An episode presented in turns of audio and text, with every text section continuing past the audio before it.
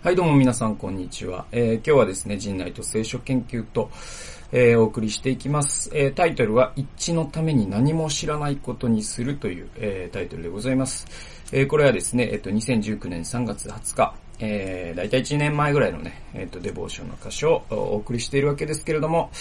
えー、箇所はですね、第一コリント人への手紙、えー、1章29節というところでございます。で、えっと、結構ね、ずっと、まあ、ローマ人への手紙を、えー、お送りしてきたんですけれども、まあ僕はもう、あの、通読という形で、毎日ね、デボーションしてるんで、まあ当然、その次の、えー、書簡ですね、コリント人への手紙。えー、これもですね、えっ、と、パウロ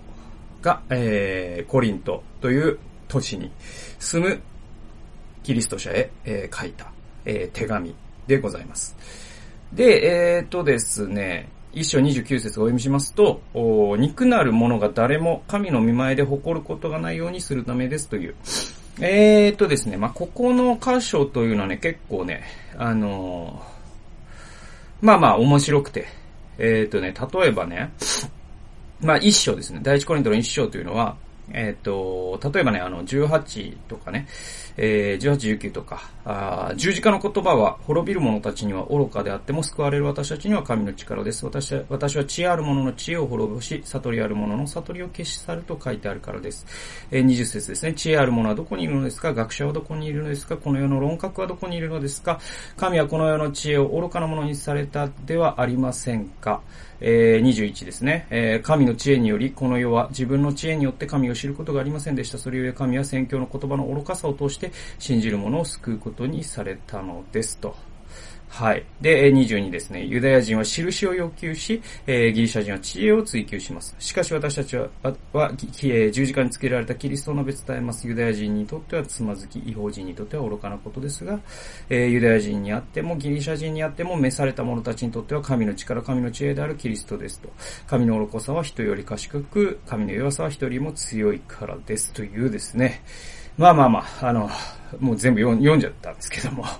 あの、まあそんなことですよ。あまあ非常にですね、あの、有名な歌手でございます。で、えー、っとね、まあまあ、あのー、これがですね、ちょっと面白くて、あ面白くて というか、これを、このね、えー、箇所っていうのが、あのー、すごいね、考える価値のある箇所だと僕は思うんですね。で、あの、聖書をね、あの、読むときに、あの、とても大切なことは、あの、どういう文脈でそのフレーズが、その言葉が出てきているのか、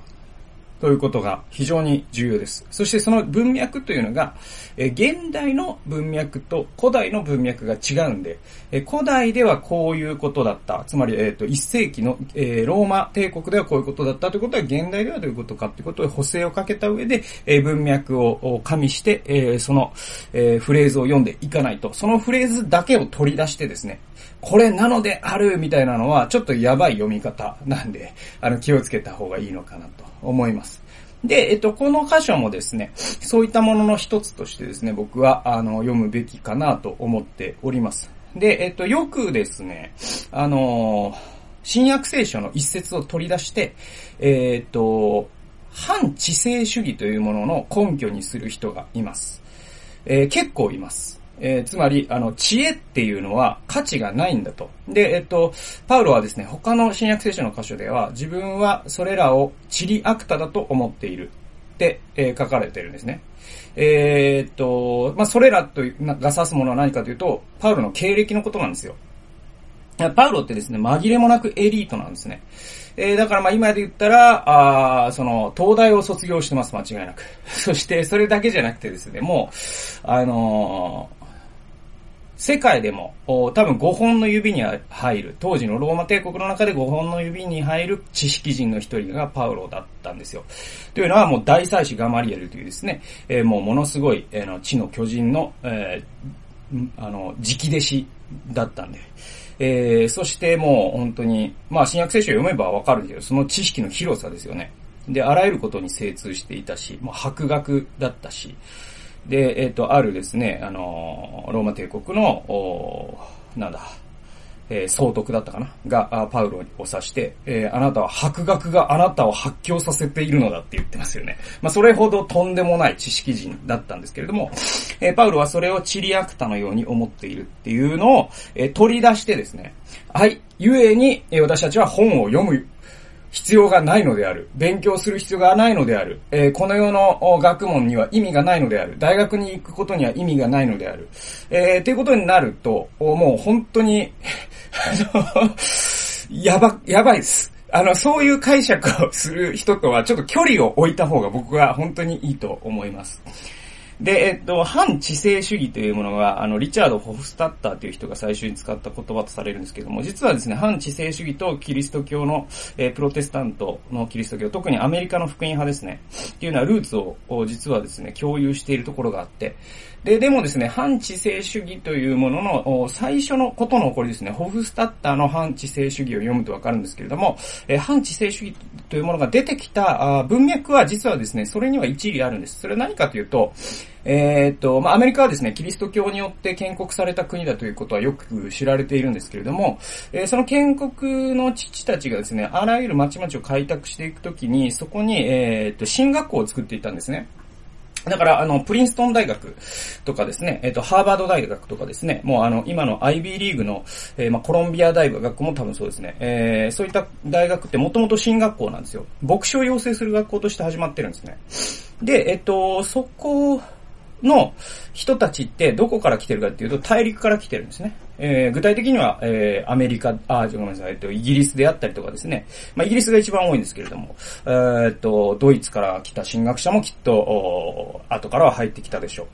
う。んえー、そういったですね、あの、大陸から来た、あ進学者、たちが講師として教えたんです。で、そこで、訓導を受けた牧師たちが各地に教会を作っていく。プロテスタントの教会を作っていく。っていう形でアメリカは、まあ、いわば宗教国家のようにしてですね、えー、広がっていったっていうか、まあ、その建国を果たしていったっていう歴史があります。で、その中で、え、実はですね、アメリカという国はすっごくユニークな国で、えっ、ー、とですね、あの、アメリカの、まあ、謙虚、あの、もう、あら、公に現れた宗教はプロテスタントです。これは間違いない。だけれども、えっと、密教というかですね、その言葉にならないアメリカの、あの、宗教といいますか、信念っていうのがあって、その中のすっごく大切なものは、例えばですね、個人主義ってアメリカの宗教の一つなんです。えもう一つはですね、自由です。リバティです。で、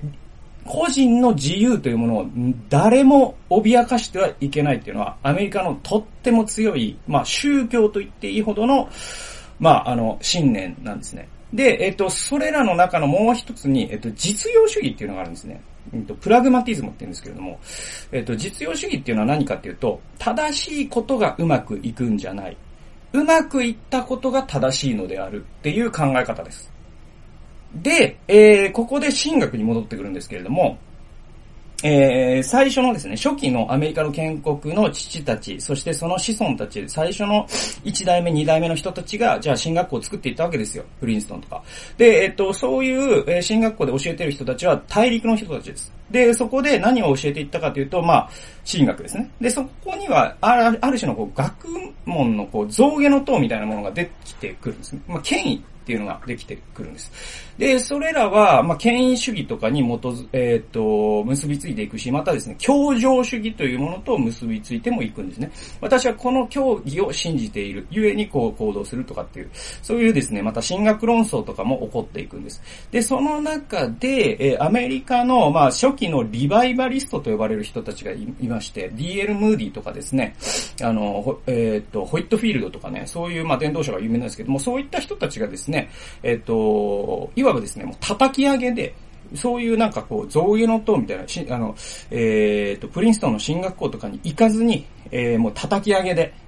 えー、もう現場から出てきて、えー、僕、私はもう中学校しか卒業していませんが、聖書だけを読んできました。そしてこの聖書の言葉を語ったことによって人々が変えられています。ね。で、えっと、進学校を卒業した学歴の高い牧師様は、えー、もう、こ、高邁なね、あの、えー、格調高い説教をするかもしれませんが、それらは人の人生を変えてきたでしょうかと。我々は中学しか卒業していない。聖書しか読んできてない。だけども、えー、説教した結果、人が変わり、えー、人が救われ、そして今ここに教会ができています。えー、プラグマティズムの考えに基づくならば、正しいからうまくいくんじゃなくて、うまくいったものが正しいんだ。ということになりますと、えー、ムーディーたちの、その、学じゃないんだと。ね。知識じゃないんだと。えー、実践なんだ。っていう、この主張はですね、すごくアメリカ人の心にフィットしたんです。で、そういったものから実は反、アメリカの反知性主義というものが、えー、起きてきた。それらがまた政治の世界にも波及していった。で、トランプ大統領ですね。あの人は、えー、お世辞にも頭がいいとは言えませんね。まあ、その、学歴が高いとはまず言えないし、知識人だとはまず言えないですね。あの人の知識は多分、あの、日本で、えっ、と、週刊誌とかを、あの、なんだろう、あの、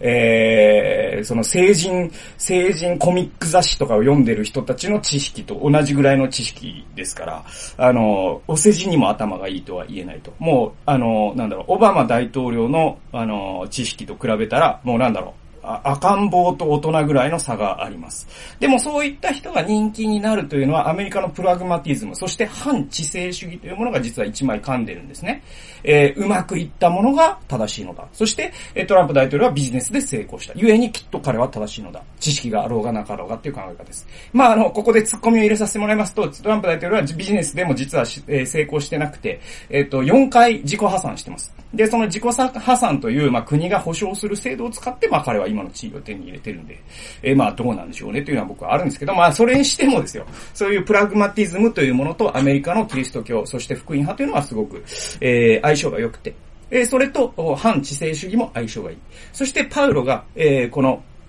えー、知識とか学歴、えー、そういったものがチリアクタだと思っているという箇所を取り出してですね、故に私たちは勉強しなくていいのだというのは、えー、全くの誤りです。えっと、はい。えっと、そう信じていた人は今日から態度を改めた方が僕はいいと思います。で、えっと、なぜか、なぜかを今から説明します。ここで、えー、じゃあ少なくともじゃあここでですね、えー、パウロは知識というものをあんまり重要じゃないんだよ。知識なんて捨てちまうよってことを言ってます。言ってますけど、えー、それがどういう文脈で言われているか、これに注目する必要があるということです。じゃあ、僕のデボーションのメモを読んでいきます。えー、コリントの信者たちにパウロはまずですね、この話ってどこから始まってるかっていうのをいきなりパウロは知識の話をぶっ込んだわけじゃないんですよ。どこから始まってるかというと、実はですね、党派心っていうところから議論が始まるんです。で、えー、もう第一章で本題から入るんですね、パウロって。で、第一章で本題から入った時にその本題は何かっていうと、えー、コリントの、えー、教会にもう喫緊の課題があったんです。それは何かっていうと、分裂だったんですね。はい。で、えっと、具体的にはですね、えっと、だ、えー、11節とかに出てくるんですけども、私の兄弟たち、実はあなた方の間には争いがあるとクロクロエの家の者から知らされました。これがですね、パウロがコリントの手紙の第一章を書いた、あ第一コリントの手紙を書いた、えー、動機なんですよ。で、あなた方それぞれ私はパウロにつく、私はアポロに、私はケファに。ケファっていうのは、えペテロのことです。で、私はキリストにと言っているとのことです。キリストが分割されたのですか？パウロがあなた方のために十字架につけられたのですか？あなた方はパウロの名によってバプテスマを受けたのですか？っていう風に続いていって、知識の話になっていくんですね。はい。で、えっと、僕のメモを読んでいきますと、えー、小集会ごとに、えー、クラスターを作り、クラスターっていうのは、まあ、あの、塊ですね。えー、はい。派閥ですね。で、派閥を作り、パウロ派、アポロ派、ペテロ派などと言い合っていた信徒たちに、えー、パウロはキリストにあって私たちは一つなんだということを思い起こさせると。で、またそこから、えー、この世の知恵を虚しくするために神は十字架の言葉によって福音を述べ伝えるようにパウロを召し出したのだとも語るんですね。さっき読んだ通りです。で、パウロは知恵者だったし、知識人だったと。それも当時の世界で5本の指に入るほどの知恵者だった。知識人だったと。しかしそのパウロが知恵をここで批判している。まあ、批判というかまあ、否定している。知恵の価値を相対的に下げている。ということですね。えー、なぜか。えー、ここが重要です。なぜパウロは知恵っていうものが相対的に大事じゃないんだよとここで言ったのかってことです。それはこの前の議論とつながりがあるんです。それは、党派心とつながりがあると考えるのが自然だと。ね。つまり彼らは自分が知っていることに基づいてお互いをカテゴライズし、えー、自分たちを他者と違う特権階級だと考え、キリストの体に分裂をもたらしていたっていうのが一番重要なところなんです。はい。で、えー、つまりですね、彼らが、えー、パウロにつく、アポロにつく、ケパにつく、えー、ペテロにつく、キリストにつくっていう、その、派閥、教科の中に派閥がいっぱい出て、できてきたわけです。で、えー、その派閥同士で何を言っていたかというと、実は、自分たちがこれだけのことを知っている。ね、100のことを我々は知っている。あいつらは50しか知らない。故に我々の方が優位であるということを互いに言い合ってたんですよ。はい。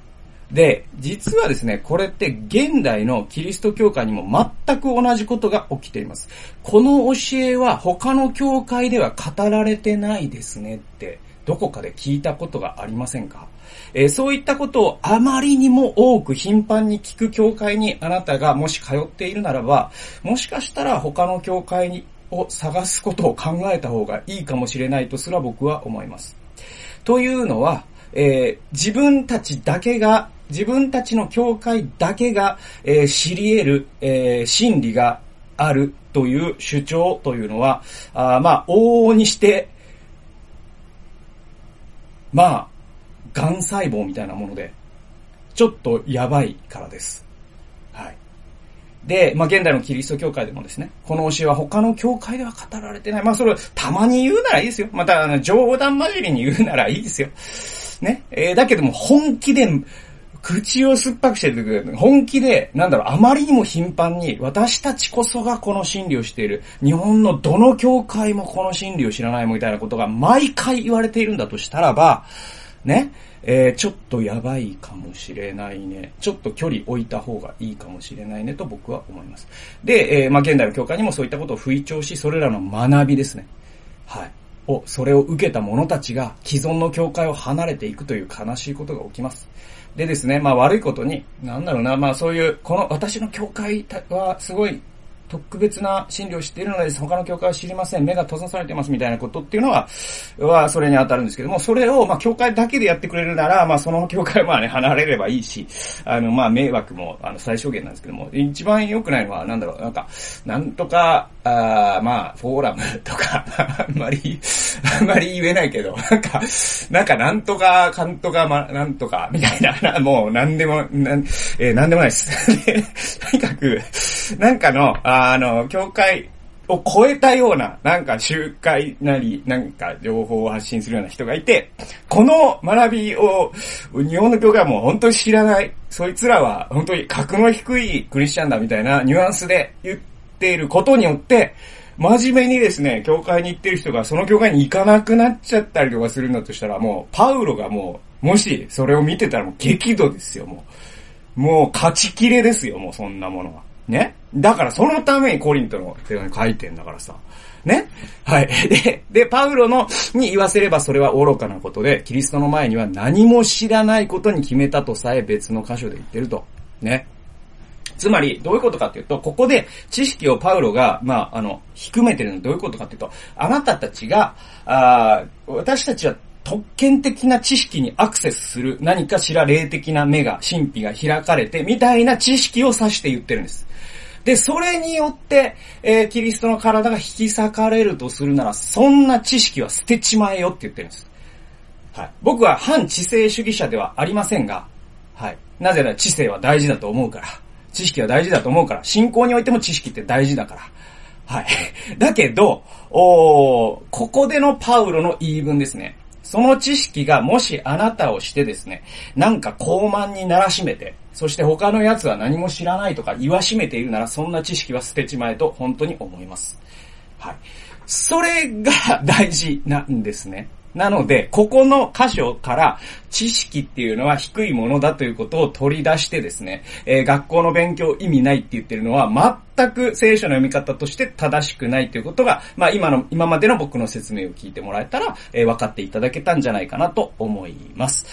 はい。で、えっと、私たちはもしこの地上の、で最大の知識人となったとしても、神の前では肉の塊に過ぎず、誇る理由などどこにもないんですよ。はい。で、知識なんて捨てちまえみたいなことを言まあなんだろう、あの、知識って意味ないねとか、あのー、なんだろうな、そういう反知性主義的なことを言う人って結構知識に対してコンプレックスを持ってる人が多いかもしれないですね。で、学歴とかね。で、えっと、コンプレックスを持ってるっていうものを裏返すと、もしそれを自分が持ったら、高慢になるに違いないと多分思ってるんだけれども、実はそれってね、知識ってね、そういうもんじゃないんですよね。あの、勉強すればするほど謙虚になるっていうのが本当は知識なんで、ね。はい。で、えっ、と、どんだけ僕が、えっ、と、もう知識、僕の知識がですね、えー、もう、あの、この地上で最大のもう知識人に僕が仮になったとしましょう。それでも、神の前には、針の先ぐらいしか知らないんで、誇る理由にはならないんですよね。で、パウロはそれを分かってたんですよね。だけど、えー、もうこのコリントの奴らが 知識というものを盾にかざしてですね、えー、他の奴は知識がないゆえに私たちはパウロにつく。私たち、この、この、このペテロが言う、ペテロ先生がおっしゃってたこの教えを受けてない奴らと自分たちペテロ派のこの訓導を受けた者たちとかっていうバカなことをしてたから、そんな知識は捨てちまえよってパウロはここで言ったっていう話なんですよ。でね、えー、ここでも、まあ、結論で書かれているように、えー、誇る者は主を知っていること、これ以外に誇ることがあってはいけないと。えー、その目的はキリストの体の一致であるということですね。えー、なんで、えっ、と、その知識がうんぬんということというよりも、パウロが一番、あのまあ、ここで切れてるのは あの、キリストの体が引き裂かれてることなんですよね。だからそれが、あの、ユダヤ人は印を求め、ギリシャ人は知恵を追求するってあるけれども、まあ、ここでは知識、知恵のことを言ってるんだけれども、あの、例えばね、あの、ゆ、ゆ、えっ、ー、と、ユダヤ人は印を追求しっていうことで言えば、あのー、なんだろうな、この教会では、すごく癒しの宮座が起こっている。あるいはなんか奇跡が起こっている。故に、この教会は他の日本の教会とは違うのである、特別なのである、みたいなことをずっと言うことによって、えー、他の教会を見下すような態度というものがもしあるなら、パウロが、えー、そこにいたらば、そんな奇跡なら捨てちまえって言うでしょうね。僕は絶対そう言うと思います。はい、なぜなら、奇跡とか知識よりも、キリストの体が一つであることの方がはるかに重要だからです。で、一つであるためには、我々はいつも謙虚でいなきゃいけなくて、自分たちが知っていることはほんの一部であって、自分たちには隠された多くのことがあって、自分たちがめちゃくちゃ勉強してめちゃくちゃものを知っているようかに思えたとしても、それが針の先に過ぎないということをいつも分かっていれば、他の人を敬うことができるわけじゃないですか。はい。というですね、まあ、パウロの、ここからまあなんだろう、パウロのまあ魂の手紙なわけですよ、ここ。で、それをまあ誤解しないように読んでいきましょうねという、えー、そういう、えー、今日はお話でした。はい、えー、というわけで最後までお聴きくださり、またご覧くださりありがとうございました。それではまた次回の動画及び音源でお会いしましょう。さよなら。